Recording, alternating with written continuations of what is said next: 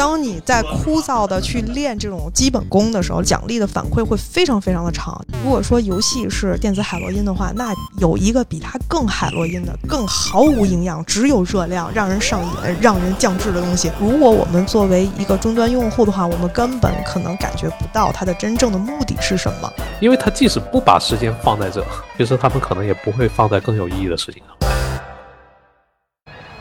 唉，哟，这是怎么了？项目进度慢悠悠，每天加班九九六。哎呀，哇，您这又怎么了？市场宣发目标大，成本不够也抓瞎。别唉声叹气了啊！游戏人，啊，他就得有态度，可不是嘛。生活太累，他别愤怒，打打游戏做安抚。工作之余别痛苦，听听电台更幸福。圈里圈外故事足，一起盘盘这门路。欢迎来到游戏人有态度。Hello，大家好，欢迎收听好听会火的专业游戏电台《游戏人有态度》。哎，我是大圣，我是老贾，我是贱人，我操，见人见啊！我们今天还请来了一位忠实的听友，也是我们的好朋友柔兰。哎，柔兰跟大家打个招呼吧。哎，各位大家好，其实我已经第二次来了吧？上次 Who's Your Daddy 那一那一次也是我啊。呃，我们今天呢聊一个前段时间网上一篇非常暴论的文章，就是游戏哎电子鸦片这篇文章出来之后，嗯给很多的网民还有这个游戏从业者带来了很多的震撼啊。怎么讲呢？我们想聊的就是从电子鸦片这件事儿去聊一个其实比较中立的词吧，嗯成瘾性这个词。哎，为什么说成瘾性是中立的词呢？因为这个东西，其实我觉得是根据你的语境和使用的对象，它是有不同的含义的。比如说我们在说毒品的时候，那么它嗯其实它它只有坏的影响，那么我们成瘾性它是一个非常贬义的词，嗯对吧？但是如果好比说我们在喝咖啡有成瘾性的时候，那你觉得它是它是一个非常中性的词？那我明白你意思，就好像嗯运动也有成瘾性。哦对对嗯，那它应该就是一个偏正面的词。哦，说起成瘾性，我们可以嗯引入一个，其实大家平常可能呃见过、说过，但不一定明确的词，就是游戏化。咱们作为从业者哈，嗯嗯，说游戏化这个词，我们应该先去规范定义一下什么是游戏化。嗯哎，那我来说一下吧。好，嗯，这个呃，所谓游戏化，就是将游戏的元素应用于非游戏行为的成瘾性系统。关键字画一下，什么意思呢？就是呃，游戏里边它有成瘾性系统，然后我们把这个成瘾性系统用在非游戏的场景中。嗯这个听起来很绕，但其实咱们举几个例子就比较明了了。嗯其实游戏化这个词，呃，虽然说我自己在游戏行业，但我对这个游戏化这个词是听得很早啊。嗯但是当时在我还没有，就是可能，但因为我以前做技术，嗯嗯然后所以说，在我切入到呃可能偏这种策划设计的这一个路之前呢，我会对游戏化本身这个词有一种偏见，就是真的认为就是把什么事情给用游戏的方式去做出来。其实某种意义上来说也没有错。其实严格来说也有这种，这只是一种手段嘛，嗯对。但它其实本质后来了解多了之后，就发现也不是如此。嗯，但我第一个自己可能碰的比较多的，以及第一次可能比较体体验到说在产品层面上面的游戏化，是我自己呃，我我有个丫头嘛，就上次嗯听过《Who's Your Daddy》的都知道，对对对，然后他现在三岁多的时候，就有时候会给他弄点那种教学的小软件嗯。啊嗯，APP 在 Pad 上面给他玩儿。嗯。然后就弄当时呃，就听别人说，就洪恩的那个嗯。洪恩洪恩教育的那个是一个实质的一个 A P P，原来是我司的软件，啊，对对对，你是对，但是我也就只用过洪恩的这个，然后发现哎，它里面的那个做的让我觉得很好的一点，就我有时候会陪他玩儿，哦，我就会觉得说，对我会陪他一起玩儿，然后就他他其实不会一上来就跟你说，哎，这个字是长什么样嗯啊，该怎么读，呃，有些应该怎么用啊？那如果这样的话，你对于三四岁的小孩子早就 根本坐不住是吧？根本不想看你，所以他一上来，他根本不是教你字本身，他是呃把字，比如说呃太阳的阳字吧，就这么举个例子，他会做成一个场景啊，比如说里面有一有个肯定是一个大太阳的一个场景，然后旁边那个可能站了些人，然后他把这个场景呢呃去做成了一些有点类似于从我们大人的角度啊，就是一个 H 五的那种小游戏嗯嗯啊，那种层层面，可能也就是点两下拖一下嗯就可以完成任务的啊这样的一个东西。然后他做成这个东西之后，呃，那他就会指引你，哎，你去做这个操作。那小孩子肯定肯定喜欢嘛，就就拨弄一下嘛。对。对。那拨弄拨弄两三下之后，他再把这个里面场景，它对就可以对应上的一些，比如说一个人旁边站着一个人，嗯。然后太阳呃有个太阳在空中，他就会把这两个东西给拉出来，然后慢慢变形成阳字的那个一个边旁的左耳旁的那个日字，然后他告诉你，哎，这样这样的一个情况下就是太阳的阳，嗯嗯。其实有可能跟刚才那个游戏，就是这个字和刚才那个游戏的场景可能一点关系都没有，啊。它只是刚好对，可能刚好只是，呃，但有些是有关系啊，就就取决于这个字好不好设计而已。嗯对。那总总之它是，嗯，虽然有点强行，但总之它从一个能够吸引住你注意力的一个场景，然后慢慢的带到了这个字本身，嗯。然后它会进入第二 part，就是它是分它它是一个字分三 part 来学，哦。第二 part 才是说去给你主词啊、读音那些东西，然后第三 part 继续回归到游戏化，就是呃，但是这个游戏化就针对那个字本身，它哦比如说嗯、一个类似于一个抓娃娃机的一个场景，啊问你哎，刚才我们听那个字是哪个字？底下给四个字对应的四个球，然后让你去点，抓对了，那么娃娃机就会把它给吊起来放下去，类似这样子。哦，其实这还是一个挺生动活泼的一个，形象的其实例子。它的本质就是先让你用通过游戏这个东西让你感到兴趣，有兴趣嘛，嗯，有兴趣之后再那个去教你怎么读，然后再又再回归游戏，嗯以游戏为主，以枯燥教育为辅。对，因为实际上像小孩子这种场景，根本没有办法就是去做那个，嗯，特别枯燥的东西就是对，因为你你说说实话哈，就大人，嗯哎，你让你坐那边学英语，哎，你学过都知道啊。我还是看电影去吧。对，电影其实看电影本身就是一种啊，通过把这个枯燥东西给对，解离化、拆解化，然后做成这种哎可以二次吸引你的这个过程。对，虽然可能效率肯定比你直接学低啊，但是毕竟真正能够掌握学习技巧的人是偏少的，对，对尤其对于孩子那更不可能。对，所以说我是认为这个这个是我当时看到其实挺让我觉得震撼的一点，因为我以前不会这么学嘛，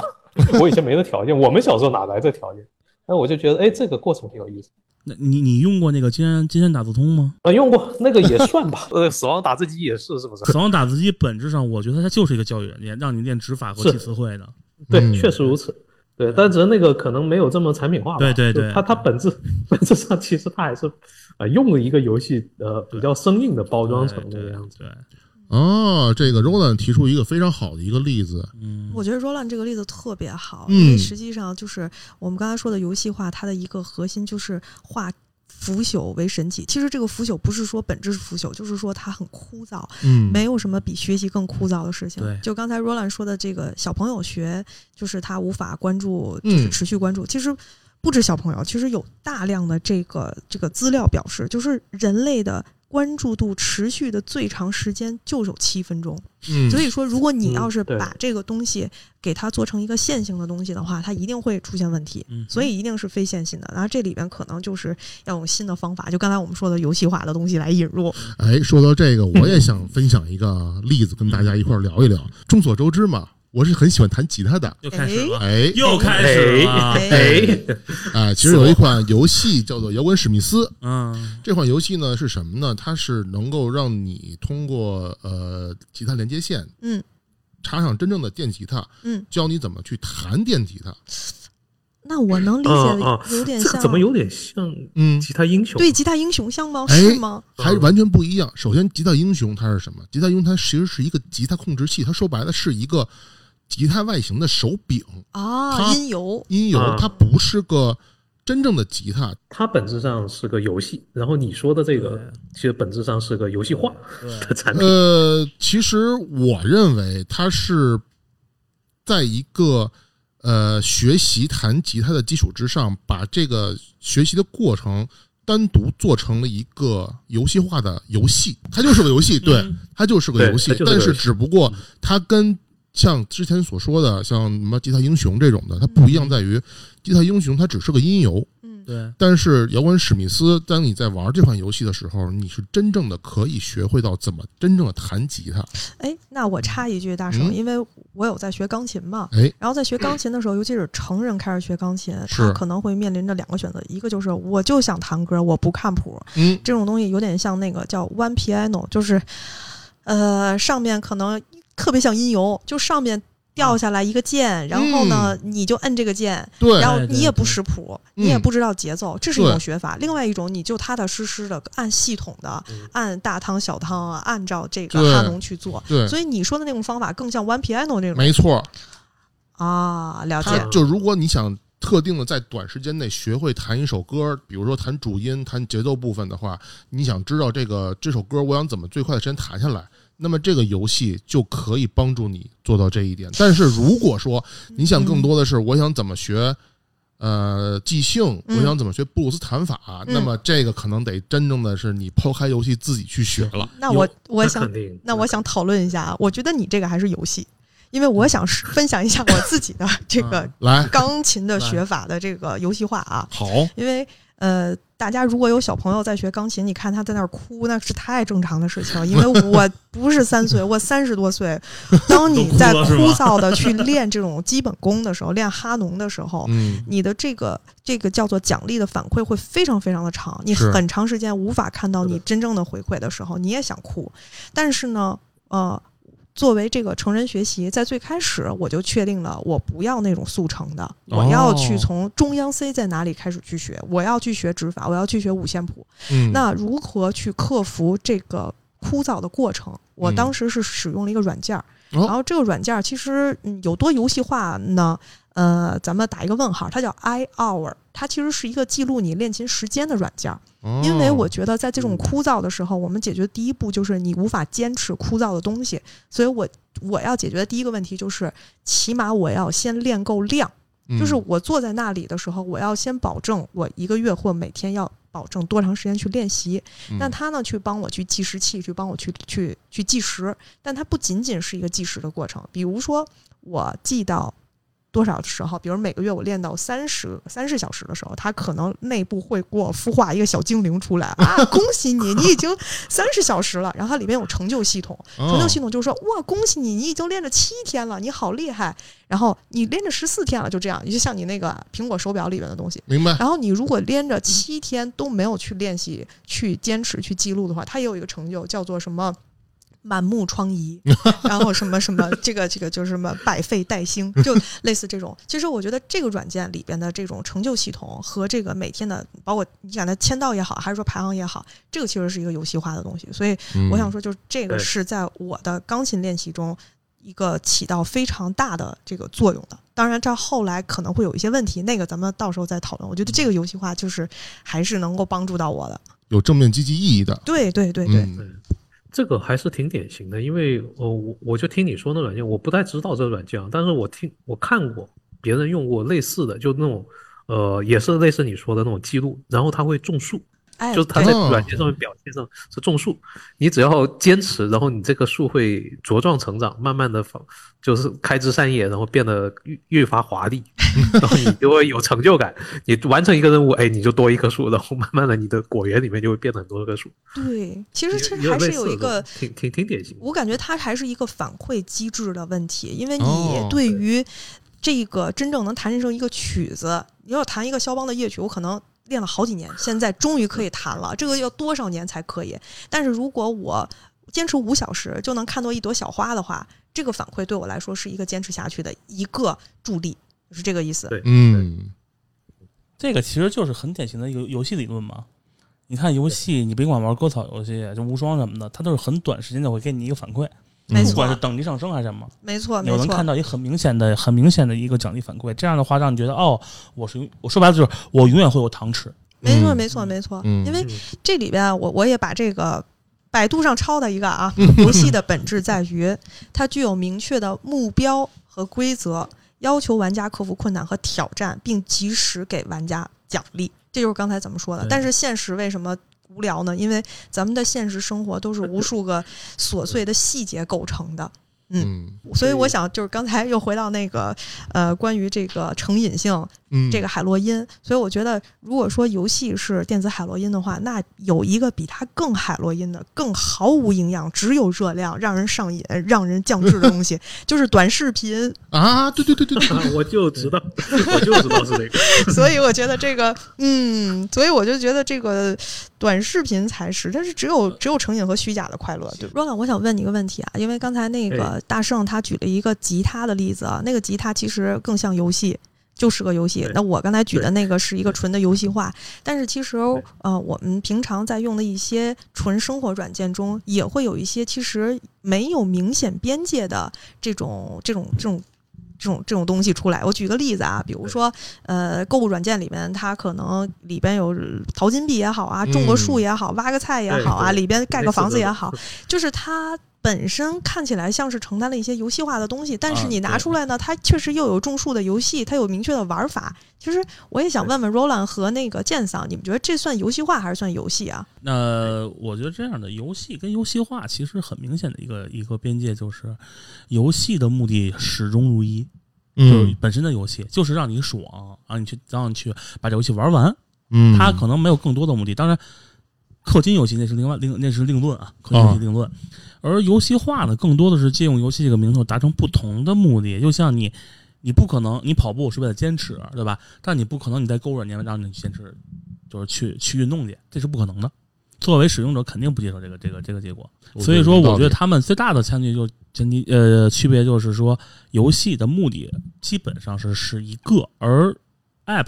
应用就是游戏化之后的软件，他们的目的是根据它的软件自身而带来的，而且实现游戏化的方式也会完全不同，不是单一性的。你的意思是，比如说一片面包，那面包就可能是 App，然后上面加点果酱，哎那果酱是游戏化，那它的目的其实是面包。但如果是游戏本身的话，嗯它就不是面包和果酱的关系，它就是果酱。那 Roland 你是怎么看这个呢？我其实刚才呃，刚才老贾问我这问题的时候，其实我脑子里面想的是，这两个其实就游戏或者游戏化本身，他们有可能就除了刚才舰长说的这个区别以外，实际上他们本身是一个可以是可以融合的一个关系。比如说像刚才老贾所举的一些例子，你有些产品它在做游戏化的时候啊，它其实是在用游戏的方式去实现了刚才我们在讨论的这种反馈。对，因为游戏本身你做成一个小游戏就不用规模大嘛，咱就只说一些很小的游戏场景。游戏本身它呃开始到结束，只要说你把这个时长什么东西控制得当，实际上它就是一个很强的一个即时反馈。嗯就是游戏你在中间插入这些游戏模块，它本身就是可以是游戏化的一部分。所以我我感觉这个嗯，就如果你不把它们当做分立的定义来看的话，他们在产品形态上，在实现手实现目标上，实际上是可以是呃相辅相成的。嗯，就它游戏本身它是游戏化的一种手段，明白，明白，在我看来明白。对。我觉得你哦说的特别好，它本身是一个游戏，但它起的是游戏化的一个作用。嗯，对，这个不冲突嘛。对对嗯对对对。哎，关于这个，就是刚才咱们举了一些包括身边的例子、自身的例子，然后我其实这边准备了几个特别经典的哎案例，特别有意思。而且今天 Roland 在，因为我知道 Roland 是呃，应该是技术出身，技术对不对，然后这里边其实都是有一关大的技术大牛，可能你还比较熟悉的一些案例，就是我还挺想分享给你和大家的。好嗯好来来来这几，个案例的共同点呢，就是说，如果我们作为一个终端用户的话，我们根本可能感觉不到它的真正的目的是什么。对，嗯嗯，好，那这个例子，这三个例子都是来自于同一个人啊，这个人叫路易斯·冯安，这个人他是谁呢？就是大家都知道验证码，知道吧？嗯就是你 要判断你是人还是机器的这个啊万这个万恶的东西？对，这个就是 这个万恶东西的一个创始者，这个人还啊很厉害。好，那我来说他一个第一个案例啊，嗯就是他呢，就是最开始的时候，他是在飞机上旅行的时候，发现他周围所有的人都在玩填字游戏，嗯，他就觉得，哎，这个东西就给了他一点点的灵感，就说为什么会对自愿自觉的都在玩这个东西，于是他就把这个思考呢，就写到他的论文里边。嗯所以他后来一直在致力研究的一个点也是，就是说，呃，人类计算的概念什么叫人类计算呢？嗯就是说一种通过嗯人脑与嗯计算机相结合的方式，处理掉无法单独解决的大规模的问题的方法。句子有点长，然后我相信罗兰肯定听懂了，就是说我我是听懂了，但是他确实说的有点太绕了 对对，这个翻译的问题，因为这个书我翻译的，不好意思啊。啊啊啊！原来如此，它 是什么意思？就是说人脑可以解决一些计算机无法解决的东西，对计算机可以解决人脑无法解决的东西。那我们是不是可以把这两种不同的优点结合在一起，解决一个超级复杂、超级大规模的？这个就是这个冯安他所写的这个论文的中心。嗯，他觉得，如果说他能创造出一个系统，嗯如果能够化腐朽为神奇，然后就可以利用人们这个自觉的参与度，达到他最终的目的，把人们浪费的这个时间呢变废为宝。也就是说，让大家自觉，还有免费，还有开心。这个东西想到了什么呢？就是大家看那个《汤姆索亚历险记》里边嗯有嗯有一点，就是主人公汤姆他被姑妈罚这个干苦工，嗯他不愿意干。对他后来采取一个什么方式呢？他在小伙伴面前显示出特有意思。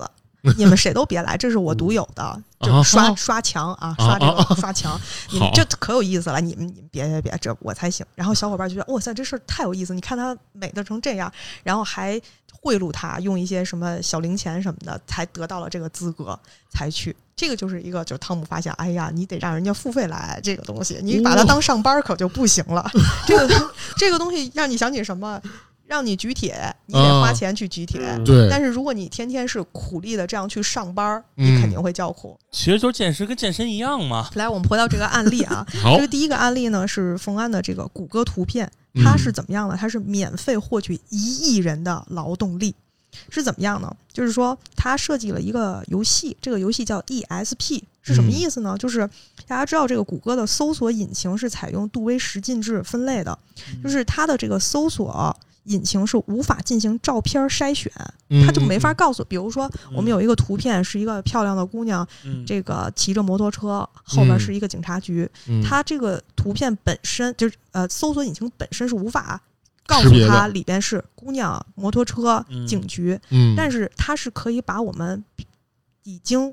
呃添加好的文本的标签进行匹配的，对，但是它就需要很多很多的呃人来去手动的去添加这个。标签儿，这个是当时啊，我不知道现在这个技术有没有更新啊。嗯然后呢，于是呢，他就设计了一个游戏，让人来主动的去添加这个标签儿。它哎是怎么设计的呢？比如说，我们有海量的照片儿，嗯然后这个时候，比如我老贾和那个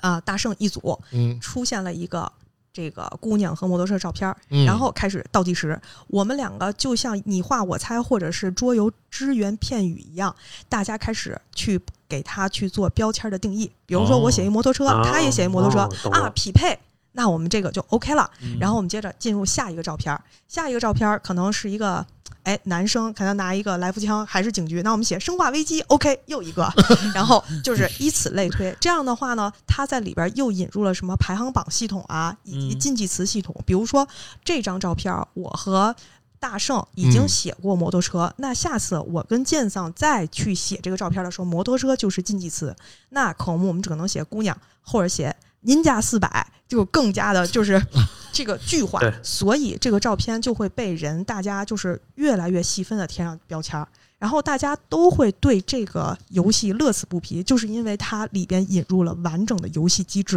哦最后呢，第一周就有五十万人参与，而且有一些玩家一玩就是几个小时。嚯，对，因为他上瘾，他觉得好玩，他觉得这个有意思。嗯然后呢，相应的这个冯安呢，他也就是引入了像排行榜，但是这排行榜就只能激励前面二十个这种，有点马太效应这种啊。啊，于是他又引入了第二个排行榜，比如说当天的排行、当天当周的排行，这我们都很熟悉了啊。对对对对对对，所以最后他这个东西就被谷歌收了，这个就是第一个案例哦。但是是问一下，如果我们在进行这种照片匹配的时候，你会认为你会在做这个免费的劳动力吗？绝对不会，你会肯定不会你，会乐此其中，你会觉得这这姑娘啊怎么样的，红发怎么样？就是，而且它这个灵感是来自于哪儿呢？它这个灵感是来自于叫 Hotter Note 的一个网站，这个网站就是为辣妹打分儿的一个网站。哦啊，就是类似于脸书听过这个，脸书的前身吧，感觉好像像是这个我就不太清楚了。嗯嗯，所以我觉得这个案例非常非常非常有意思。太太太典型了，对对对对对，老贾说这案例前段时间哈，当然前段时间我们自己这个项目组这这边在讨论一件事儿的时候，因为我这边呃也在负责游戏这边相关的智能化嘛，嗯也是需要数据的嘛，对吧？嗯 然后当时其实有讨论到说某一个场景，我当然具体场景我我不能说啊，没问题 没问题，但但是但是的需求其实就大概是说得对游戏里面的一些要素去呃做一个用户的一个打分，嗯就有点类似于这种。当时当时呃我们这边的一些产产品和策划就开始在想，哎呀，又得搞一个游戏化的一个东西出来了。对，其实我突然在在那个时刻，因为当时我已经呃知道说，哎，咱下期要聊那游戏化，嗯然后我当时就觉得，哎，好像这个事情是不是现在其实挺多人都有这个概念了？嗯，对，就从刚才老贾说的那个 case 那边开始，我觉得可能大家说不定尤其做这方面做产品、做策划的人已经有一个就，哎，这是一个挺好用的手段。哎，我觉得是哎，尤其是就是刚才 Roland 说，我不知道他具体的场景和需求啊，嗯就我们经常会有那种特小的需求，比如说需要用户参与就调查问卷啊这种，啊我们最多给的，其实就这种，我们最多给的激你直接励是给个调什么呀查问卷，给一个你直接给个调查问卷很难嘛？对他他通常会没有什么心情去填，但是嗯你就得设计一下。对，嗯而且就算你给他五块钱或者是什么，这种激励还是太低了，而且用我们买量的话，这叫激励量，它的它的质量一定不好。我突然又想起是的若干是的年以前北京街头那个上来填个表，然后给你一个小小礼品，对，对激励用户。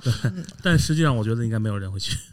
那我们进入下一个案例，来，来，嗯这个案例也很有意思。嗯，这个案例呢，就是围绕着这个这个冯安的他的本职工作，大家都知道，他是一个验证码之父。哇，验证码支付，它的那个嗯验证码就是就就 captcha，就这个嗯东西，这个东西就是全称就更长了，我就不想念了，但我还是念一下吧，叫全自动区分计算机和人类的图灵测试。其实大家我的天就知道，就是 呃，就是就是呃。电脑读不出来，你能读出来，然后判断你是咱们的验证码。之前可能比较常见的就是什么数字和歪歪扭扭的数字和字母，还有一些请在图片中找到没有红绿灯的一项，就类似这种，对吧？你让我想起幺二三零六，对对对对对，好，那我们就记住这个叫 CAPTCHA 这个东西，这是嗯它的第一个版本。嗯后来呢，它根据这个呢，就是嗯，又衍生了一个最新的版本，这个新新的版本叫 ReCAPTCHA，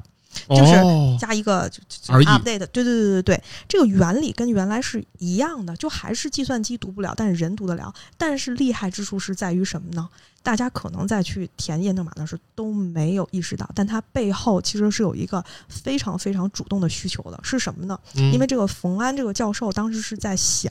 他希他希望这些验证码的，就是填写验证码的这一部分的劳动力可以服务于他的古书翻译。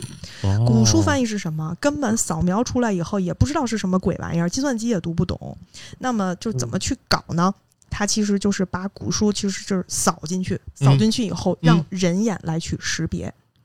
哦，因为因为计算机识别不了那些是乱七八糟残缺的东西，但对人眼可以。对那么人在就是填写验证码的时候，包括这些验证就是页面发黄啊、墨水褪色呀、错误率啊都特别高的这种的，嗯人眼是可以达成的。识别的，对，识别的，而且嗯就算你填不好，你下一个人可能也填得好。有几个用户填成一模一样，OK，那也就翻译完成啦。所所以他利用这个的就 reCAPTCHA 的完成了整个的识别过程。所以我觉得这个也是非常非常聪明的。我们在填写验证码的那一步，完全想不到，其实我们在无意中已经贡献了这个劳动力。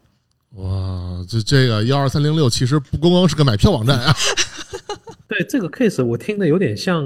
就嗯、呃很早很早了。我这个我记得好像是我高中的时候，呃，曾经看到过一个高中还是大学的时候看到过一个软件。那个软件当时说的是说，就你下回来之后，然后它上面会有一些有点类似于像蛋白，我忘了是不是蛋白质结构，因为那个时候，哦转录酶，对不对对？转录酶好，就是反正是蛋白质，就跟嗯医学、化学结构相关的一些东西。嗯然后但是它做成了一些有点类似于说，哎，它把那个任务可能比较明确的告诉你，是的，然后你可以呃时不时在你比如说下载东西的时候，呃，你可以弹开来，因为它界面做的比较清亮嘛，嗯嗯嗯，弹开来，比如说点两下啊，玩儿就当做游戏那样子玩一下，因为它把目的，呃，你要你要分区分出什么东西已经很明确的告诉你了。然后呢，那个东西实际上是会在就是你的那个反馈，包括那个就呃你填完之后的那个内部计算，它会占用你一定的系统资源，然后处理好数据之后上传给那个呃是欧洲还是美国的那个医药数据中心。因为因为蛋白质的东西在标注上是很难的，它需要大规模的那个呃数据数据标注，然后那个东西我就印象挺深。当时我在想，哇，就我我的第一反应就是，真的是免费劳动力啊。虽然我我虽然我玩的时候是是是是会觉得就就是小游戏嘛，是 但对，但是当时我已经反应过来了，好像这这就是在找大规模的那个壮丁，而且还免费，还免费。关键是你被人卖了，还帮人数钱，还得还觉得哎呃操，这东西挺好的，当然要么好玩，要不然要不然那什么。他们他们倒是很实诚，就是他们嗯在公布这软件的时候是明着说的对啊，这就是为了研究，对 为了人类的未来。他倒没有说专门给你再包一层，说说啊，这这是 for for you 的，对吧？他倒啊，没有我就说了，这样子。你这个 特别棒，因为你知道这个其实是我之前准备要说的一个案例，这也是收录在 我这本书里的第八章，叫做《攻克 HIV：寻找逆转路酶》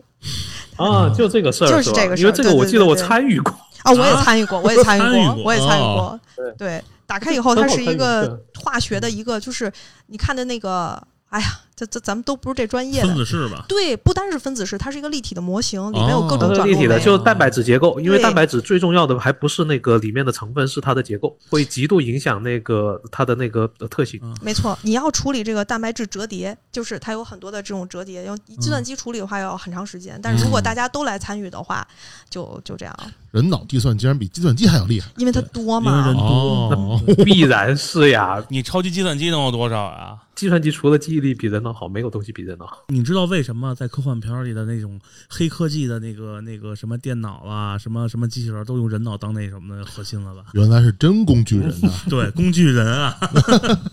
来，老蒋啊，第三个 case 是我最喜欢的这个、嗯这个 case，这个、好其实这本书是我之前一三年的时候翻译的，然后嗯当时我就觉得给我特别大的震惊，然后现在已经是二零二一年，我再往回看，我还是觉得这个是。非常之牛逼，我 只能是这样说。而且我相信，这个这么多年过去了，这个 case 其实大家已经不像几年前一样就不知道这个网站了。这个网站我说出来，大家很多人都应该知道，就是嗯 Duolingo 多邻国，还是一个学习外语的网站。嗯啊，好像我不知道听过这个。对，小这个是一个小猫头鹰的标志，因为现在很多人也还在用哦一个小猫头鹰的标志。嗯嗯，对，呃，还说一下这个呃呃，整个的 case 还是那个冯安嗯啊，他这还挺啊，又是厉害的。他，而且它的概念，这三个 case 其实它的概念都是一脉相承的。如果你嗯把它的外皮剥掉的话，你会发现它的核心是一模一样的。他是借助刚才那个 recaptcha，就是翻译古书的那个概念，来去做了更大一步的一个一个设想，就是说。他想开他的新项目，利用大量的网络用户翻译整个互联网，火，然后人们也会得到报酬。得到报酬是什么呢？免费的外语课程，嗯，那就是这个抖音国。哦我来说一下它整个它是怎么设想的啊。我们看到的可能是一个免费的学习软件，但其实背后的故事非常非常的大。好，就是首先翻译整个互联网，这听起来就是天方夜谭，想什么呢？不可能啊！对因为呃，当时的数据啊，就是索引的网页是一百五十亿之多，我不知道今天的数字是多少，肯定是要多于这个的。嗯，但是他是想说，recaptcha 可以让足够庞大的人群参与过来，因为像比如说像 Facebook 还有其他三十五万个网站都会用这种就是验证码的这个系统嘛，是的，然后一天就有来自二百五十万本书。一亿个单词被同时编辑，这个是他上一个 case 得到的经验。然后大约七点五亿人至少会输入一次验证码，也就是说，全世界百分之十的人口都在帮助这个叫什么知识电子化，这是上一个哦 case 他做的沉淀。然后他就在想说，如果把就是整个维基百科嗯，从英语翻译成西班牙语，如果按照以上的经验的话，那八十小时足够了。他是这么想的，以上以上这个 case 的这个、啊这个嗯为基础的话，嗯。但如果你要是雇佣翻译人员的话，你可能要支付的费用是五千万美元，嚯，这个是肯定是没有那么多钱的。嗯。然后，所以他就在想，那我就再模拟一个 recap 这个这个模型，让人们主动的做某事儿的同时，其实还完成了另外一件事情，就不知不觉的，而且人们肯定要乐在其中。不乐在其中的话，是不会有人去主动去做这件事的。哎，但是如何操作呢？因为他想的就是，我们知道这个 Duolingo 这个这个是一个翻译和这个学习用翻译来去学习第二外语的这么一个这网站种网站。对对对，他因为他说你不可能把所有会说第二门语言的人都给招回来，然后让他们为你工作，这个经济层面肯定是不行的。对，而且翻译并不是什么有意思的事情。很枯燥如果目标是翻译整个互联网，你如果这样招募的话，肯定是不行。然后于是呢，他就开始去去研究，就是全世界啊，学习外语的人数大概是十二亿人，这个嗯人是够的。那么现在怎么让他们过来呢？于是他设计了这个 doringo，。这个 doringo 我自己用过啊，嗯它是怎么着呢？它首先它界面非常非常简单，你先注册，嗯。注册以后，你要选择你的母语，然后你再选择你的目标语言，然后你点击课程，然后来了一个超级快速的教程，前面什么什么什么都没有，他会给你一系列的提示，问一下你的这个一些问题啊，嗯，然后什么什么的，就是你能想到的最极简的方式，带你先进入第一课，嗯。然后紧接着每一课开始，你有三颗红心是你的命，嗯 对。听起来像极了塞尔达传说，对不对？对。如果答错了的话，问题你就会扣到一颗星。如果四次你有错误的话，你就必须重复这个课程。这首先啊有三有三颗星，这就有点像游戏了。它并没有说你有几分扣没了没有，这三颗星看起来就是游戏的命啊。对啊，对，就是让大家不由自主的，首先就沉浸在这种整个的游戏体验中。嗯然后呢，每一个技能啊都包含几个练习。嗯然后你的任务呢，就是呃，它有短句可以，你可以听啊、读啊，然后你的任务就是翻译它，然后把正确的答案呢，就都是选择的，不用去写，不用嗯去写，就是嗯就跟拼词一样，就给拼过去了。然后慢慢的，你就可以习得这些技能。这里边从基本的语法呀、时态啊，然后方方面面无所不含，而且就非常难得的是，它特别特别的直观，就是你你任何一个呃。怎么说呢？你对软件不太精通，对语言也不太精通的一个呃小白，任何的用户都能非常容易的就弄明白怎么回事。所以大家这个交互啊，还有这个用户体验做的非常、门槛非常非常的低，而且它会有十足的激励性。听着啊，激励划重点，这是游戏性的一个 一个一个嗯一个核心。所以你可以升级，嗯然后还有排行榜，还有社交要素可以分享，还有技能树，技能树还可以开花儿，听着像不像？然后你，自己就很对，就很很懂，嗯。然后你翻译过的短语都会让其他的用户来去投票，然后提哦高你的这个质量，你知道吧？然后你在你就会很乐在其中，这样子。然后每一个用户在进行游戏的同时，都能把这个系统演化的更好，就是每一个都是这样。同时呢，就是他们也对于本身这个用户在学习的这个曲线做了大量的工作。就像罗兰刚开始用自己的孩子举例，就是无论是只要是人类，就不嗯可能有长时间的关注点。对，嗯，所以他们最开始设计的是线性的，就是你完成翻译题。后来他们就发现不行，因为马上就会遇到这种短期记忆过载的问题，然后关注度下降，然后大家就想着，哎，赶紧完事儿，完事儿干别的去了。哦，于是呢，他们就重新了，就是重新就开始抛弃了旧的方法，采用非的非线性的手段来去去搞它。嗯然后这个软件就是大获成功，又免费又好玩儿，又可以炫耀。你看我这西班牙语已经多少多少级了，这怎么怎么怎么怎么样的嗯这种东西，嗯然后你会觉得这个学习是一件没有那么枯燥的事情，而且界面又又好玩儿，还技能习得，听起来就相当的 RPG。对嗯它一三年的那个数字啊，那个时候已经有一百万用户，现在会更多，因为呃，我是一三年的时候开始试用这个软件，但是后来我发现它有一些问题，这个问题咱们到时候再说啊。嗯现在我发现周围的就是人越来用用的越来越多，因为它有中文，它之前我用的时候哦才只有英文，所以哦所以所以能看出来这个软件其实它是一直在做的。然后它背后是什么呢？背后实际上这些默默的学习的玩家，实际上都在为翻译互联网贡献一份力，就像那个翻译古书，就这样子。真工具人，对对对对，我非常非常喜欢这个例子，因为我们作为普通人都浑然不知的在做这件事情。嗯就是那个汤姆的小伙伴儿还给人钱，然后要求刷墙，就是在干这件事情。他自己付费来刷墙。呃，对对对对，嗯，罗兰怎么看这个呢？所以我觉得他，嗯，怎么说呢？因为实际上他这一件事儿，就这一个在里面玩儿的人，我倒是觉得他们是有在怎么说呢？他们获得的，我感觉好像也不仅仅是说是这个游戏的那个，就游戏性上的那种反馈。当然哎当然他们，自嗯，它不是一个游戏，它是一个还是一个呃学习的工具。其实，嗯对它还是有待学习。它它这这里面有两个点，就分开看啊。我自己的感觉是，它这个跟其他之前说的那种工纯粹的工具人还不太一样，它是达到了一个双赢的一个目的，他是的是的找到一个很好的一个双赢的一个点，嗯这是它第一个成功点。因为因为说实话，呃，你游戏性的东西吧，我一直都认为，如果你它只有只作为纯粹的短期激励，那其实也不见得会走很长远，就基本做完这事儿，对你你你也就一一次过的事儿。嗯，但是他如果说找到一个双赢的点，然后又用游戏化去做一个这个包装以及呃这种调调整，嗯，那它就会形成一个长长期激励和短期激励一个很好一个结合。这种结合是就对于我们这些，因为因为我当时我刚刚不说嘛，我在读博以及在转转方向的时候，实际上在学习这一块是想了很多办法去逼自己去 学新的这个东西。对我自己的感觉就是，当你长期激励和短期激励都具备的时候，呃，学习效率是极高的。对嗯当然，这个这个在真正的学习，在严肃场景上，严肃学学习上是比较比较看命的，不是谁都 不是，首先不是谁都行，然后不是什么领域都行，因为每个人肯定，这就是为什么一直说兴趣是最好的老师嘛。是的，是的，对，因为只有你有兴趣的东西，你才能够感觉到那个短期收益、短期反馈的乐趣。你如果没有兴趣，那其实基本间很难很难去 get 到那些短期的东西，就只能通过可能类似这些游戏化 A P P 的一些手段了，强行的附加。对，确实。剑三，我看你有什么想说的是吗？想说一个例子吧，就是刚才说的短期跟长期这激励这东西，嗯，其实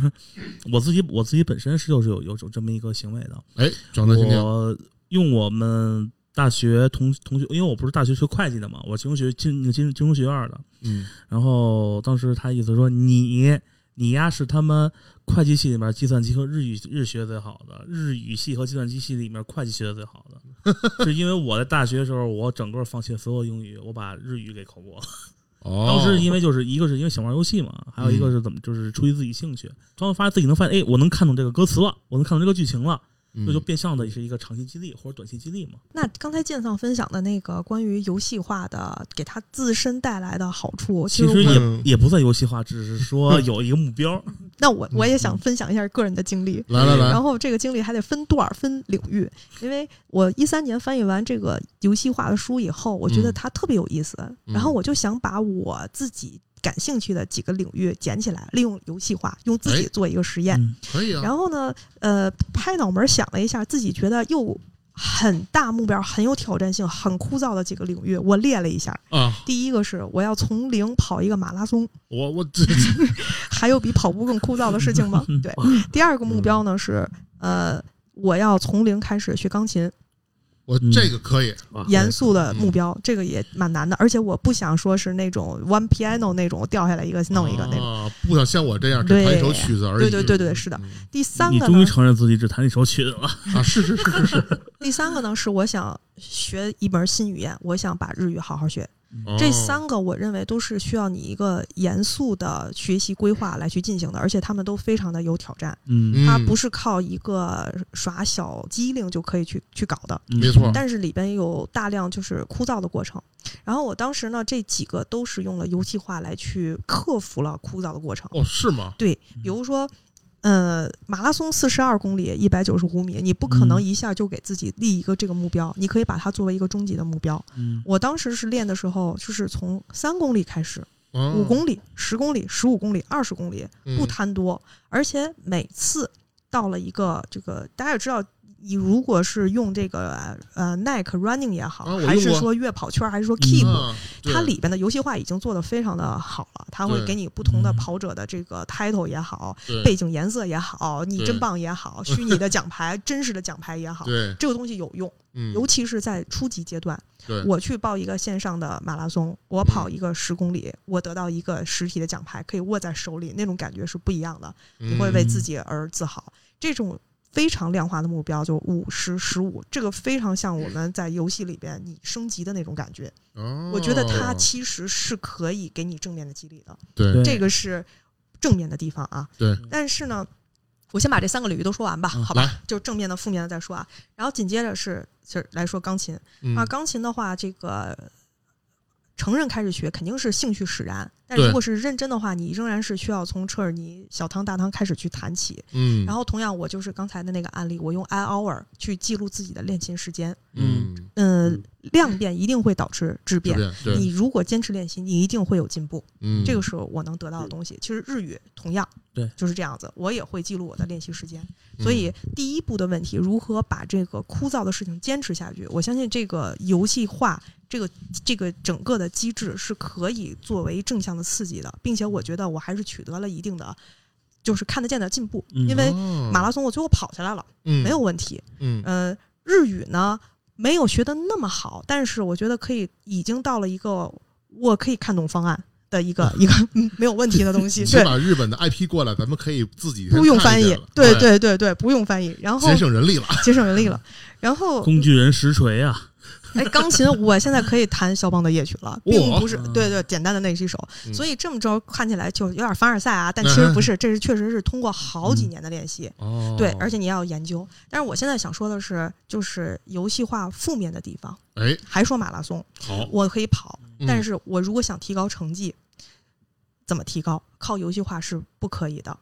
跟我一样，练习的人，所有的人的成绩都没有都有提高，我还在原地踏步。我想变成一个更加严肃的跑者，嗯。更加给自己往上去。光靠跑步是不行的，你要去练核心，你要去研究你的耐力、你的力量，嗯。这些东西的话，可能就不是你的这个游戏化可以解决的。还有我的日语，日语为什么我可能只能到达百分之七十到八十？如果我更嗯好的话，我用游戏化只是记记录目这个时间的话，是不是可以？不是，学习语言没有那么简单，它需要去你直面这个枯燥的东西，需要反复的去用，而不是你坐那里看两眼，走出就在你的舒适圈里边待着就行了。然后钢琴也是一样，钢琴我一直在练，但钢琴并不是一个熟练度的问题，也不是肌肉记忆问题，它其实复杂很多，嗯，你需要去仔细的去也是突破你。所以我觉得它第二点，如果我们真想往前走一步的话，是就是游戏化无法解决的是需要刻意练习。我觉得这个是非常非常非常重要的，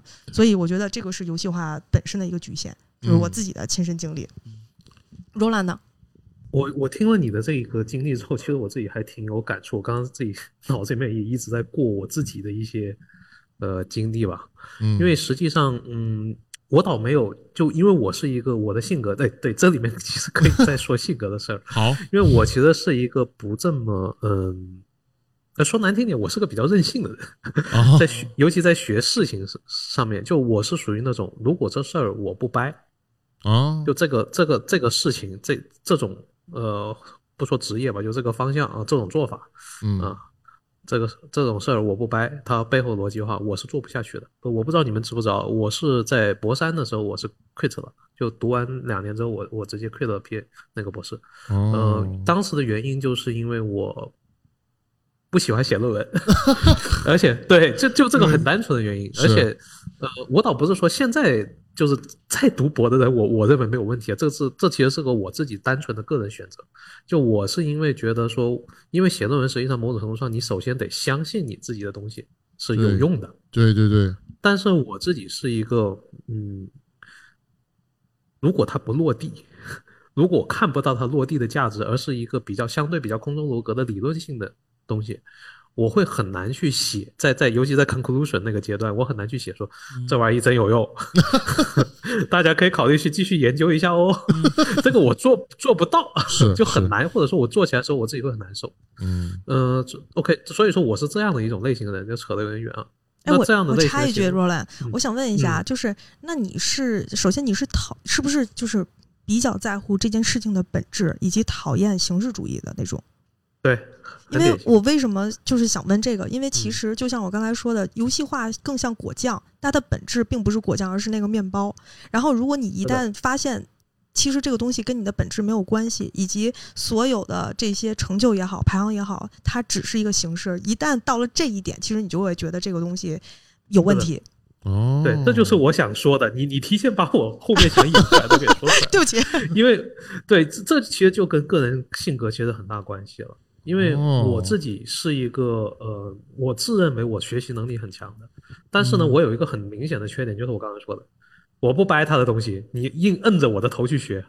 或者说摁着我头头去做，是很难让我出成果的。对我为什么刚才会提到兴趣这一点？所以我做事情基本会跟兴趣或者说我我我事业这种比较偏个性的东西嗯相关。所以我在学当初我在转行学人工智能的时候，呃，我以前是做那个信息安全的，后面转人工智能的时候，实际上人工智能本身它是属于计算机里面，哪怕计算机里面都算是门槛门槛相对较高的，嗯因为它对数学数学要求比较高。嗯但是我相当于是重简数学，重简高数，对，然后重新去看那些，我完全其实看不太，而且当时在在美国嘛，全是英文资料，嗯对，就就还有语言门槛问题，但是这一些过程我都给克服了。而且我自己现在回头想的时候，就像刚才我听老贾在说他自己在学这些东西，过程很很枯燥，但是会通过这些游戏化方法去给自己树立这些中间的激励的时候，实际上我当时在想，哎，那我当初有没有这些基地？我我，然后我现在回头感觉是学那个有兴趣的东西本身，它就是对于我来说就是一种激励。我看懂了一个之前没有看懂，但是我却很感兴趣的知识点的时候，哦，那对于我来说是一个就是一个天然的激励。所以我其实，在个人的学习过程当中，我很少直接会借助呃游戏化的事儿。一方面是我确实任性，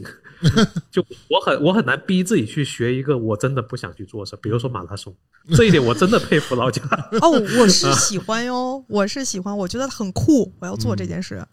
对，但是你的嗯酷本身是 once you get it，就是只有当你去学到它的时候，你酷了。嗯，但是得到它的那个过程，就不酷，嗯，呃，对他，他让我就是他会让我觉得啊，好好麻烦，就大部分人的对 的心情，所以我就会在这个点就直接 stop 了。嗯嗯对，但是我如果说是我自己很掰的那个东西，它过程，嗯，我会直接就天然具有 具备游戏化的那个反那个那个成果，我不需要去专门去设计一些什么东西，让我自己去感受。明白对，，这是我自己感感觉。刚才老贾在说的时候，有我们有相同的体会，但是不是同类人，所以我们采取了不同的手段。对，我可我可以说一个补充点吗，若兰？就是因为关于就是学习啊，嗯因为我觉得就是人的一大乐趣就在学习。当我们在玩游戏的时候，其实也是在学习，我们在学习游戏的系统。然后当我们学彻底学会了这个游戏系统，其实我们就不爱玩了。所以当我们说学习，并不是说我们要考证或怎么怎么样，其实。你想打网球打得更好，也是一种学习。然后呢，在我周围的小伙伴儿，其实我们也是在讨论，因为有的人在继续的学代码也好，学外语也好，嗯学如何玩儿也好。我发现这个人和人的性格和类型，其实直接导致了就是什么能让你直接学下去。然后我自己的观察就是，我自己因为也列了一些不同领域的学习的学习的这个这个方向，嗯。我发现让我能去学习，是因为我是一个目标型的人格。就是如果给我一个 check box，我把这个就是都画上勾，本身这个行为就能让我爽，你明白吗？就包括嗯。我如果健身啊，然后有些人根本不用列任何的东西，他会很自觉，因为我就是要把我的肌肉练好，我就是要 keep fit，但我不行，我必须再画一格，写着不喝可乐，勾上，我赢了。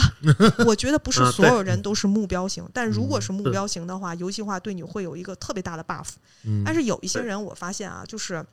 像 Roland 是，嗯还有之前湖水，就是哦他们是什么？他们知道本质是什么，就是哦这个东西。比如说湖水，他后来就自学 Python 啊，还有其他的一些代码，嗯他会觉得本质是我要让他解决问题。哦，我完了以后我会解决问题。他在学外语的时候，包括学代码的时候，都是以本质这些花花虎哨的这种东西都没有意义。本质就是我学会了，我可以用解决我的问题，那就对了。所以他们不需要这些东西。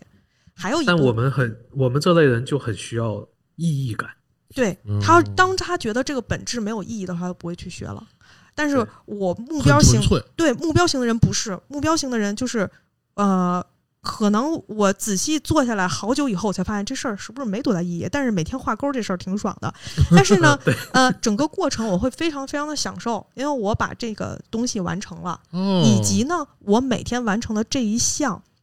是不是能给我带来正面的东西？可以，但是它效率会很低。嗯比如说，让我每天练一小时琴，一个小时和一个小时是不一样的。我这一个小时过去了，我可能的效率只有百分之五十。嗯另外一个人可能他只练了半个小时，但是他知道怎么样去刻意练习，他会带着哦思思索。这样下去，如果是我们一样的时间的话，是不一样的。但你说我比那个不坚持练习的肯定是要强的。那肯定的。对那肯定的，对那肯定。所以就是我，我也是在就是跟其他的人在比，就几年过去了，为什么嗯有的人练习的时间跟我一样长，比我强那么多？就是在有粉，在在在有在有反思的这种东西。还有一个，我觉得有一些人啊，我觉得剑丧属于这种人，哎，嗯，就是他的，我觉得就是他的思维很活跃，他可能会充满创造性。嗯，然后有一些条条框框的东西，比如这个拆个例子的也好，嗯还是什么给你定一个每天每月练琴三十个小时，这种东西可能没有嗯意义。哦就是包括有些人健身也行，有些人健身就是我每天要给我建好这个东西。嗯但是有有一些人，他一旦看到了这个计划，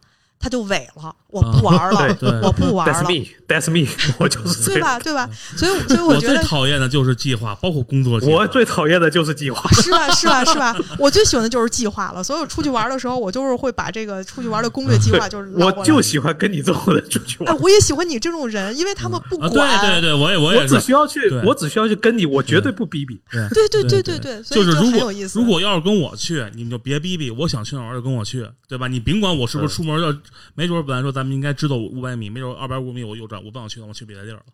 我经 经常会干这种事对，确实是，就刚才刚才就是一起旅游的，我周围的朋友嗯，全都不是计划型的人，全都是水瓶座星星座的这种这种性格，他们会非常的就是怎么样跟着走，然后怎么都开心，不要让我做计划，不啊，对对要让我想对对对，对。对对对对嗯对，就对这种。然后我就很开心，我来做计划太爽了。你看这个怎么样？他们都不看就可以。啊，行行，对好，我之前去日本就是安排好今天去，想坐车，然后找不着车站了，去你妈，老走过去。所以对，就这样，对，对就这种。对而且我甚至都甚至不会做做做这种计划，可可能先去那边看一下，哎，有车，哎，行，坐，啊，没车，啊，走呗。我我更随性。挺好的。这个咱们收回来，所以我我想说的就是，呃，游戏化它解决问题，对它不能解决根本的问题，它也不能以及解决所有的不能解决所有人的问题，这个是我的点。嗯，其实这个东西就跟你玩游戏一样嘛，你同样一个东西做出来了，有人喜欢，有人不喜欢。嗯虽然说目的也一样，但有人可能根本就不 care 这东西，还会觉得烦。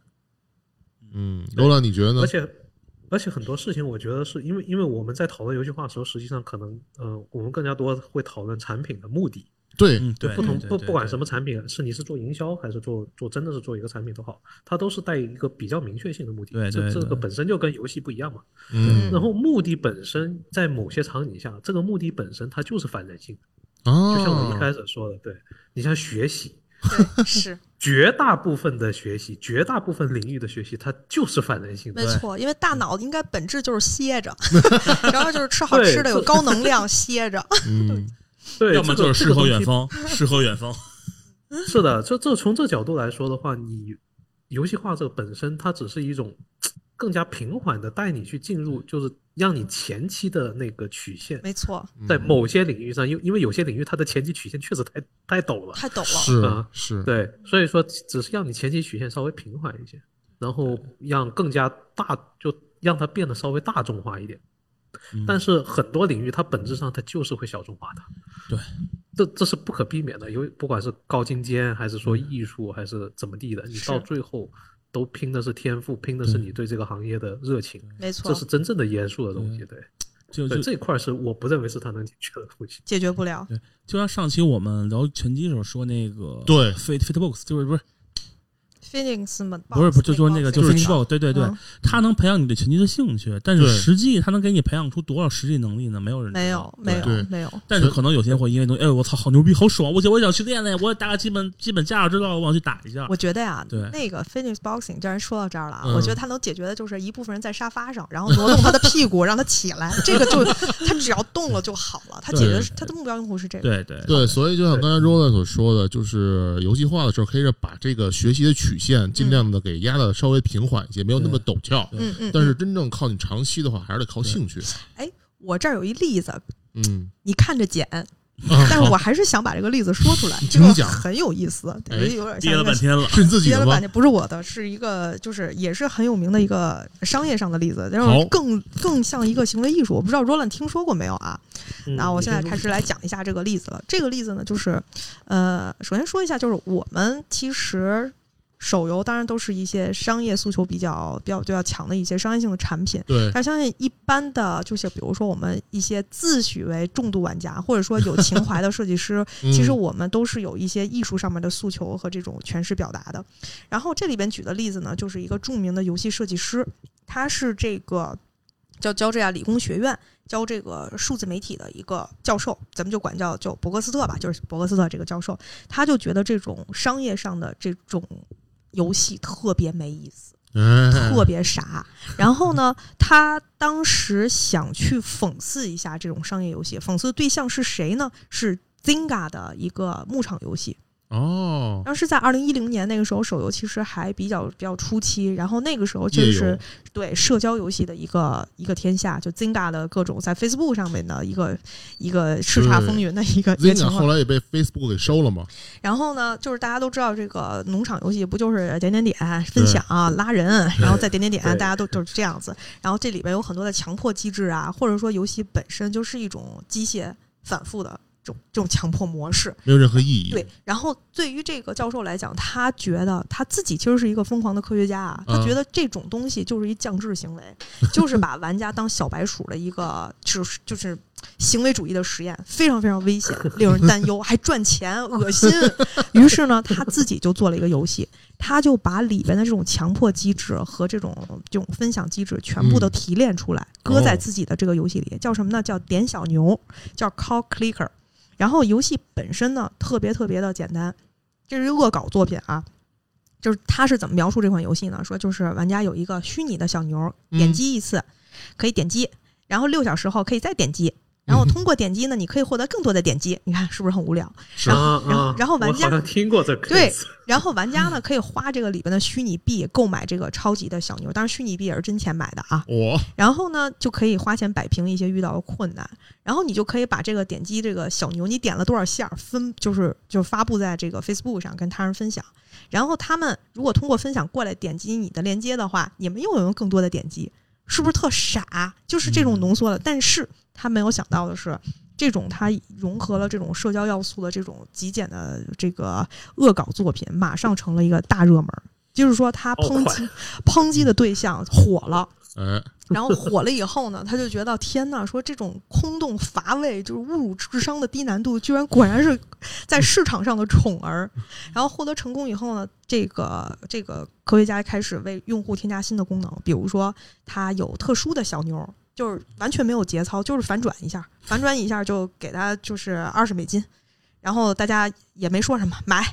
对，买，然后来一占星小牛，然后就是买。然后呢，他又与这个当地的这个叫做美国乐施会，就算 NGO NGO 的组织吧，他们去联动，说嗯你只要花了花了多少钱，我就真的赠送一个活生生的小牛给他们。当然，人家真真赠啊，然后结果最后赠了十五头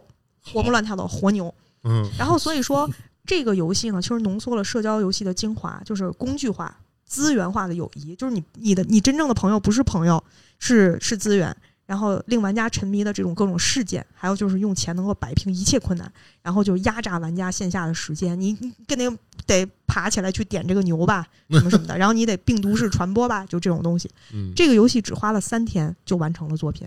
然后他赚了多少？他赚了很多很多的钱，对，然后就是他的流行和成功，就是以远远的就超过他之前费心打造的，就是他认为更具有社会意义的这些游戏都失败了，就这个恶搞的东西成功了，所以这个其实就是挺行为艺术，特别特别的讽刺。然后这个科学家自己也认为说，这个发表了一个只有自己才明白、才在乎的宣言，就是他的成功验证了某一个。某一个论点，就是在玩家看来，他自己的这个讽刺的作品和讽刺对象之间没有任何区别。然后这个人本身其实，在之中也有点迷失。哦，这个就好像好每一个做实验的，他做到一定程度的，好像都有点迷失很。正常，很正常自己的目标突然丢了自己的目标对，对对，然后他就就疯了。嗯然后最后呢，他过了一段时间，就可能是醒了吧，他决定关服。在关服的时候就治好了，给关服的时候，他也自己搞了一些小东西，就是设计了一个关闭的倒计时。然后玩家你每次点击一只小牛，这倒计时都会延长一段时间，嗯，知道吧？就这样，嗯或者你可以直接花钱，你花一美金，你就可以延长多少，你花四百美金可以延长多少，哦然后等于榨取最后一波价值。然后当嗯然了，最后还是这个倒计时指向了零，然后最后就是所有的小牛都升天啦，就是你不管付多少钱，小牛最后都上了天堂。但是游戏并没有完全的关闭，玩家是可以继续玩。怎么玩呢？就是你这个牧场已经是空的了，你的小牛已经不在了，但是你可以自己空点点一百万次，那你这个小牛就能回来，差不多是这样。然后呢，这个设计师自己就说说，如果真有人这么干，那这个游戏可算是达到了极简主义的最高境界。所以我我我举这个例子，我觉得就是特别特别有意思，所以我必须把这个例子举出来。就是它 本来是反讽 Zynga 的这个社交游戏，以及里边的这个游戏里边玩法，对他觉得最空洞的，就是我们可能说嗯海洛因，就是电子海洛因里边的那个热量的部分，对，没有没有营养，只有热量。嗯他把这个东西弄出来以后，果然又成了，变成了一个真的毒品。没有营养，只有热量，跟跟美美国的饮食不也一样吗？炸炸物，对呀、对 我，刚刚炸物也在想，对，是这样。对，你这个这个东西就让我联想起最近，因为其实转了游戏行业之后就，我相信你们肯定早就经历过这个阶段了，嗯整天就会在，其实会经常容易受到不同方面关于游戏到底怎么样游戏才有意义这种问题的一些嗯灵魂拷问，有时候自己也会经常这么问自己，对吧？尤其在关于商业游戏和呃所谓的艺术性游戏，或者说嗯。好玩儿、真正好玩儿游戏之间，来回在那边左右横跳，左右横跳，对，就左右横跳。那我现在自己的感觉是，其实对于很多人来说，就是比如说你刚才说这 case 里面这个教授所做的这一个行为学实验，行嗯，行为实验，然后很多用户实际上他需求的很有可能，其实也就是这些东西，因为他即使不把时间放在这，我呃从实际一点角度啊，可能比较想法黑暗一点角度，其实他们可能也不会放在更有意义的事情上。我同意你的说法。我也很同意。对，就这是这是比较乌合之众这个思路的一种呃想法。对，就这本书 我知道你看过那本书，对嗯嗯，对，这社会心理学的名著嘛，大部分人都看过。但但是怎么说呢？就这里面就会涉及到一个什么呢？就这是现实，对，这确实是现实，这是我们所有人都没有办法改变的一个现实。呃，然后对于做产品的人来说，或者说就我们做游戏产品来说，无非是说你在定调的时候，你是决定利用这个现实，还是说你真的希望去多多少少让一些，因为因为虽然大众是这样啊，但是同时乌合之众也说了一个观点，大众是很容易受到一些东西的牵引的，嗯只要你牵引得当，对对。所以说，就看你有些时候，我觉得在做这些产品的时候，就自己心里面可能会多多少少会想，如果可以，如果真的可以，用这些牵引性去在这这些牵引的要素里面去加入一些我认为，如果大众能 get 到，哎，那会有意义的一些点，嗯那其实很多很多时候就够了。所以我现在其实无非就是在这件事情上面，就是就是往这方面去想，然后不要去想，就不再去纠结一些，哎，我做的这东西到底是不是个垃圾。这种这种这种这种比较比较灵魂拷问的想法，以往来说，我们没有在市场上看过一个非常正面的案例，对所以我们认为这件事情都是负面的。对对，对所以说对，当有一个成功的话，他就会把所有的负面一一笔勾销，把底 buff 一笔勾销，真的会一笔勾销。哦，是的市场行为是一个特别保守的一个东西，对对所以确实需要一些去突破，就在原有基础上去做突破的一些事儿。这个、嗯这种突破有时候虽然反人性，有可能它会反大众人性，但它有意义。对，我觉得 Roland 说的这个其实话题还挺大的，它跟我们啊是游戏化稍微有点不一样，但有肯定是有关系啊。因为是，他说的这个，我觉得让我想的其实挺多的，因嗯为他刚才说的有意义，然后我们也说过，就像那个教授一样，其实他是反对纯粹的商业化，因为纯粹的商业化就会沦为那个点牛的那个疯狂的行为。对对，那是不是能有一些包括我们不说政治，我们说社会上的或者说艺术上的诉求？所以我其实刚才 Roland 一直在说，我就想起我在翻译这本书上的时候，它里边有一个例子，里边是一个 Facebook 上的在线游戏。这个在线游戏，呃，好像叫《天空的另一半》。天空的另一半也有相应的书，后来书我也看了，大概是什么呢？是一个就是在第三世界国家女性地位的一个一个阐述。哦，然后书非常的凄惨，大家能够想象的第三世界国家妇女有多惨，其实这个不用说了啊。哦哦它的游戏是怎么做的呢？它游戏写的就是你看起来好像像是一个模拟人生，大家都玩过。对，模拟人生里面嗯可能就是盖房子升值，嗯对吧？？然后那里边就是你仍然要操纵一个主角，她是一个印度的妈妈，哦，你在里边要平衡的是你的孩子上不起学，你又很穷，然后你的那个社会地位又很低，嗯然后遇到了很多很多很多的困难。其实，在真正在玩这个游戏的时候，它里边会有游戏的，当然是相应的机制，这种这种反馈，这种 loop。但是是你在里边你会知道，原来啊会有这样的。其实他是会把这种诉求放进去。我我认为他其实是在试图做一些这种有意义的事情，他用另外一种游戏更门槛更低、更直观、有意思的方式，会告诉你，就是另外一个群体是需要怎样的帮助。其实是我认为是是这样的，这个其实是有意义的。一个正面的一个案例，对到最后又会回到，我感觉你刚刚的例子，其实最后，嗯，其实是跟游戏化本身有一定关系。就游戏化这个，就一开始我也提嘛，很多时候它嗯只是一个手段。嗯嗯，对，然后我们现在只不过说聊着聊着开始在聊那个目标，嗯，对对对，但是对，但实际上手段可以为任何目标去服务。没错没错不管，是不管是 Zinga 这一种，就是我我就是为了要利用大众的这些乌合之众这些心理，哎，去为自己谋利也好，呃，还是说我们希望去增去做一些所谓的我们认为有意义的事儿啊，有意义的影响也好，它都可以被拿来用。对，其实这个就跟夜游一样嘛。之前我记，呃，嗯我跟你说过吧，我说我觉得大部分夜游啊，有精品吗？有，但是大部分页游其实上它只是把做用做 app 的思维把这个东西做出来了，很明显的是在用 app 的思维去做这个游戏，因为哦 MMO 本身是有一种强工具性的设定。哦就强的一非常强的工工具感。但是呢，他们现在呢又意识到这种强工具性的东西只会沦为第第 N 个传奇，嗯所以他们也在尝试去加一些他们认为游戏化的东西。嗯，但是我可以说，它的结论就是这个东西导致现在这个问题，你感觉从我角度来说，嗯它四不像。嗯它又不能像传统的那些什么大天使之剑这种游戏，什么精灵盛典东西，我就点点点点点点点，我我就无脑点嘛，就跟你说那一样。点牛，啊，对，就这个这不是传奇什么现在这种传奇的东西，不是点点点点，这个点牛有什么区别？没有区别。嗯它给我的快感，它我也 get 不到。然后，但是它东西混合之后，让我觉得东西它又四不像，嗯，它又并不是一个游戏，它也不是一个好的游戏，它只是让觉得就是说我为了掺杂而掺杂。哦，它其实只是换了一个皮儿的一个对 app 而已。对对，它其实是我觉得是想把它变成真正的游戏，但是这个东西我觉得是一个非常大的反例，它是游戏化的不完全。对，有一种这个手段游戏化的手段变成了目的的感觉。对嗯对，我听对你这么对描述对，这个是错的，对，本末倒置了。对，本因为末 Zynga 那个就是游戏化的手段变成了目的。对对，哦其实是这样。增嘎其实我记得那会儿也一直在被批，就觉得东西太病毒式营销，巴拉巴拉。我记得那会儿当时是很那什么的。然后事实这事实也证明，这种这种手段是必定活不长久的。哎这个时候就必须要说一下啊，罗老师、罗翔老师的这句话：人只能是目的，不能是手段。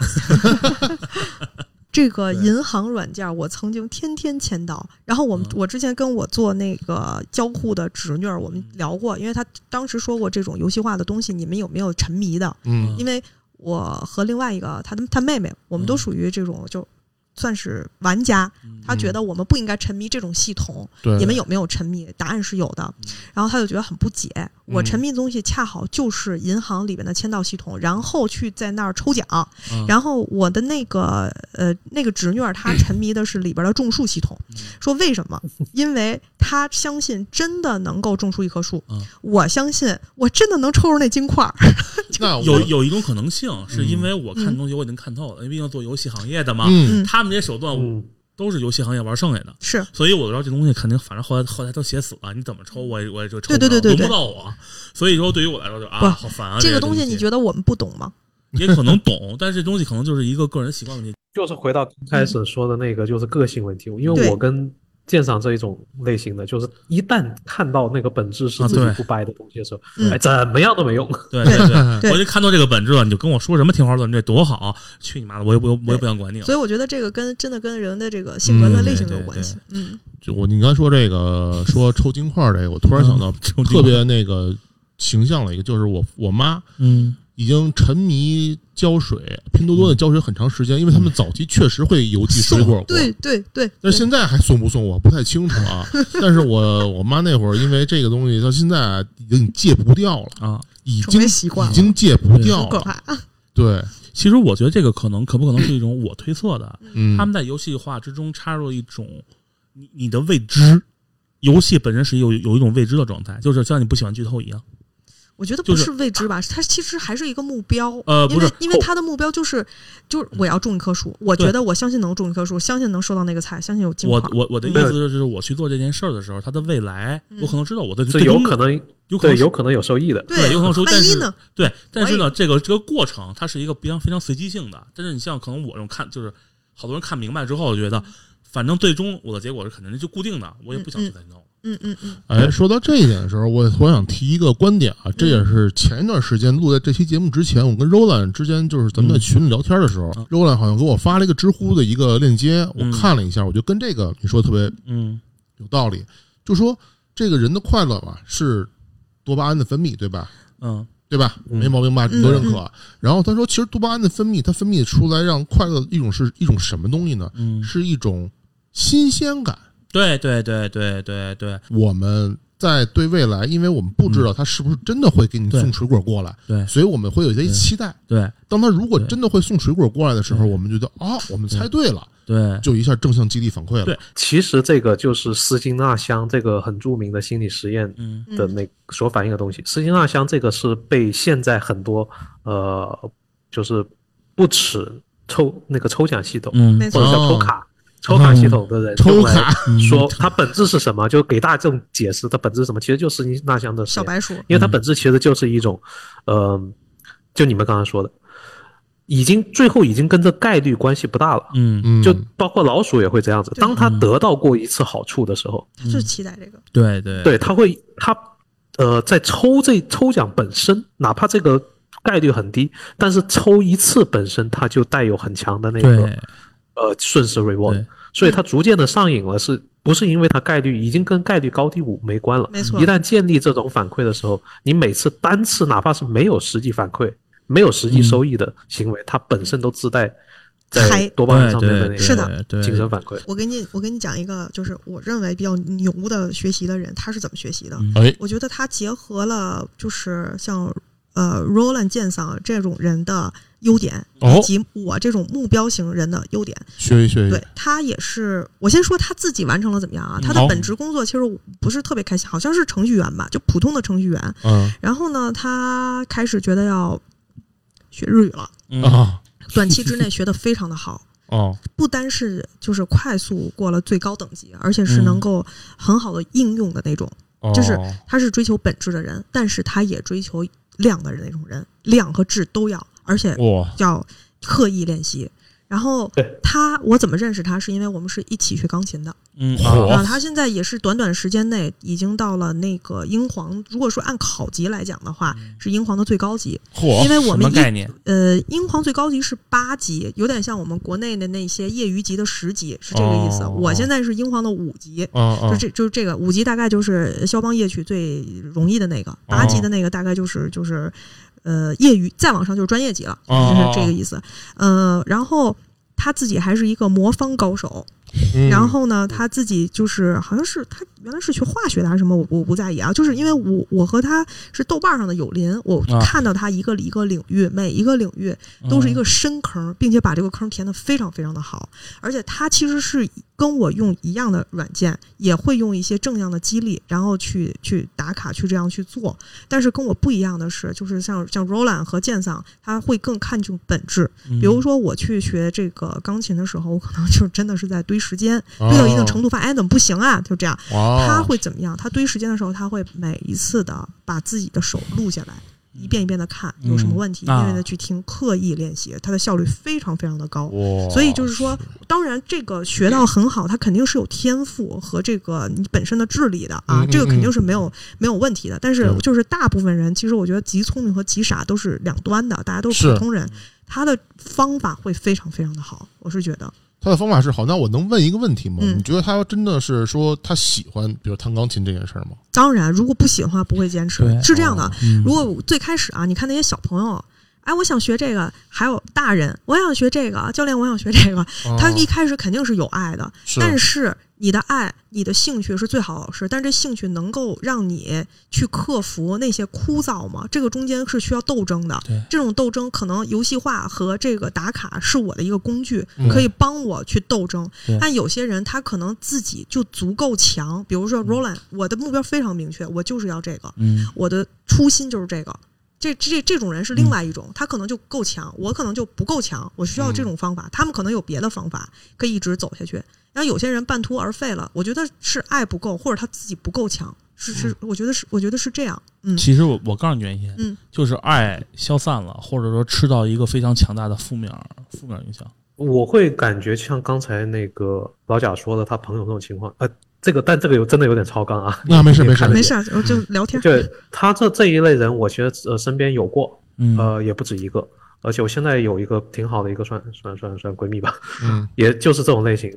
呃，但是他们这一个呢，很有可能就已经其实他们的那个原动力已经跳出我们刚才所讨论那个，范围哦他们像他这种情况的原动力，很有可能就从心理学角度来说，他很有可能是，嗯、他并不是真，并不完全是想只是掌握这个东西本身，嗯而是掌握这个东西，把它给填得很深，这件事本身嗯哦，是这个这个事我本身认为是，给了他们很强的一个正反馈，所以他们会一个一个的坑而且去填下去。对对而且你发现他任何一个坑填的都很好，所以你说他任何一个都很爱嘛？我觉得爱应该是不一样的，但是不至于的。对，但他的就是这种人会有一种内驱，哦就是我是我我做过那个测试啊，嗯内驱我是没有的，我有的 是执行和目标，就是它优势啊，嗯四个优势里边嗯，目标和执行是我我的两个优势，但内驱没有，内驱就是一定要突破自己，一定要想赢。而且他的内驱呢，他的内驱呢，就是这个跟人的性格和三观有关。就他的内驱就是去打败困难这件事儿本身。对而我的内驱是什么？我内驱我是因为我是有很很明确的那个价值，就是就是什么事情有价值，什么事情没价值，在我的那个三观里面是很明确的。嗯就所以我说我说没办法去做那些，比如说像玩魔方这事儿，我知道就玩魔方这事儿本身很很很酷，嗯嗯嗯，但是我不掰。哦，嗯，所以所以说我只会去在我自己认为掰的事情上面能够做到像他那样，湖水也这样，但是他是对，但是他是属他应该是属于我只要战胜了困难，这就是我的原嗨生内驱。对对，所以说他应该是在这个点上跟我是不同，然后他刚好又是跟我和剑上这一类的人。对对对，就看来真像你们说的，就是不同性格的人对游戏化这个应用的途径还有场景，确实也都各有不同。对嗯其实核心的目的就是游游游戏化的目的就是为了，其实就是通过一个方式让你觉得不那么枯燥，对就像上班一样。打个比方，你每年上班给你签到，签三天给你发张午餐券，哎，没准你你就天天不迟到了。我就跟那个全勤奖一样，呃，对，全勤奖是一可惜方面，太少了那钱但是没，用，但是没 精用，力不够对吧？你全勤给你一万，看谁还迟到，嗯对吧？嗯，对吧？呃，今天也聊了这么多，这个关于嗯呃如何用好游戏化嗯来去让我们的生活更美妙的事儿，嗯也探讨了很多这个游戏化在我们生活中的一些弊端哈。嗯，嗯嗯，我们今天聊的特别尽兴，也特别好，然后嗯主要分享了很多正面的跟一些负面案例，让我们自己未来在这个生活中会更加的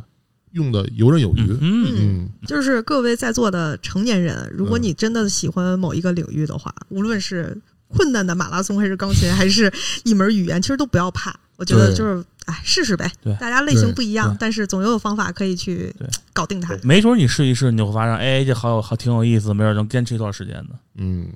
只要有爱，没有什么不可能嘛。没错，嗯，嗯，好吧，那么感谢收听这一期的游戏人有态度。嗯，嗯，那咱们下一期再见，再再见。再见，再见，拜拜拜拜。